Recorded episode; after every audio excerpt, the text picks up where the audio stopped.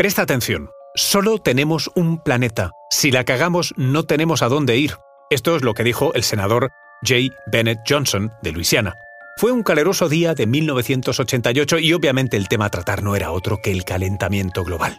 Entre los expertos que dieron su opinión aquel día se encontraba el doctor James Hansen, director del Instituto Goddard de Estudios Espaciales de la NASA, quien remarcó tres conclusiones clave. Primera, que la Tierra estaba más caliente en 1988 que en ningún otro momento de la historia de los registros históricos.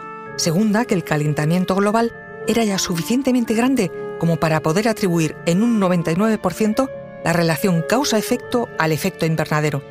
Y tercera, que todo indicaba que el efecto invernadero iba a empezar a provocar fenómenos como olas de calor, desertización o tormentas extremas.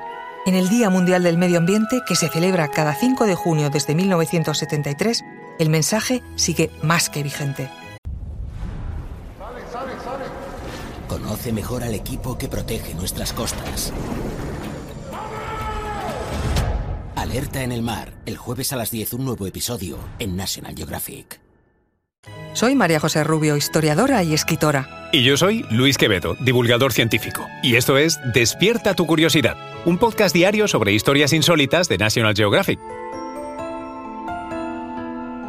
Y recuerda, más curiosidades en el canal de National Geographic y en Disney Plus. El Día del Medio Ambiente es una celebración anual que nos recuerda la importancia de cuidar, de tener en cuenta nuestro entorno natural y promover la sostenibilidad. Se avecinan tiempos desafiantes, altas temperaturas, récords probables, tanto para este año como para los consecutivos. Este fenómeno nos lleva a reflexionar sobre las consecuencias del cambio climático y cómo afecta al medio ambiente en diversas formas, como la desertización o las sequías históricas que estamos presenciando en la actualidad. Según diversos estudios, se espera que este año y los próximos sean especialmente calurosos. Este aumento en las temperaturas está relacionado con el incremento de gases de efecto invernadero en la atmósfera, resultado de actividades humanas, principalmente la quema de combustibles fósiles. Desde que tenemos registros científicos de temperaturas, esto es, desde 1850, se ha observado un incremento constante. Según la Administración Nacional Oceánica y Atmosférica de los Estados Unidos, la NOAA, los últimos siete años han sido los más calurosos jamás registrados. Además, la década que va de 2010 a 2019 fue la más cálida desde que se tienen registros, superando incluso a la década anterior. El cambio climático y las altas temperaturas contribuyen a la desertización, un proceso en el que las tierras fértiles se vuelven áridas y menos propicias para la vida vegetal.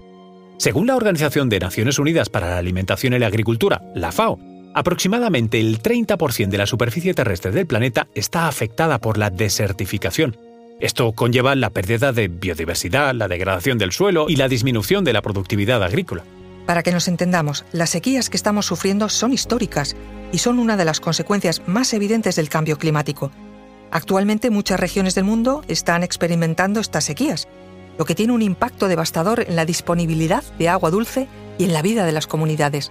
En España, por ejemplo, el dato oficial de 2023 es que se registra en estos últimos años un 26% menos de precipitaciones que en la década anterior. En este contexto, resuenan las declaraciones de James Hansen, el ex científico de la NASA, que expresaba su preocupación por el fracaso de la lucha contra el cambio climático.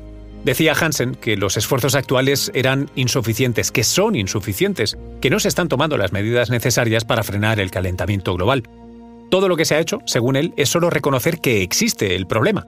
Así se ha hecho en las diferentes conferencias mundiales sobre clima y cumbres de la Tierra organizadas por Naciones Unidas. Estocolmo en el 72, Ginebra en el 90, Río de Janeiro en el 92, Johannesburgo en 2002, otra vez en Río en 2012, pero nada parece haber cambiado fundamentalmente. Hansen ha instado a una acción más decidida para reducir las emisiones de gases de efecto invernadero y evitar las peores consecuencias del cambio climático. Todos estos datos y realidades que vivimos resaltan la urgencia de abordar el cambio climático y sus impactos en el medio ambiente. Es crucial tomar medidas colectivas e individuales para reducir las emisiones de gases de efecto invernadero, adaptarnos a los cambios en los ecosistemas y promover prácticas sostenibles que protejan nuestro planeta para las futuras generaciones. Los mejores documentales sobre el planeta Tierra en Nat Geo Wild y Disney Plus. Recuerda que Despierta tu Curiosidad es un podcast diario sobre historias insólitas de National Geographic. Disfruta de más curiosidades en el canal de National Geographic y en Disney Plus. No olvides suscribirte al podcast y darle like si has disfrutado con nuestras historias.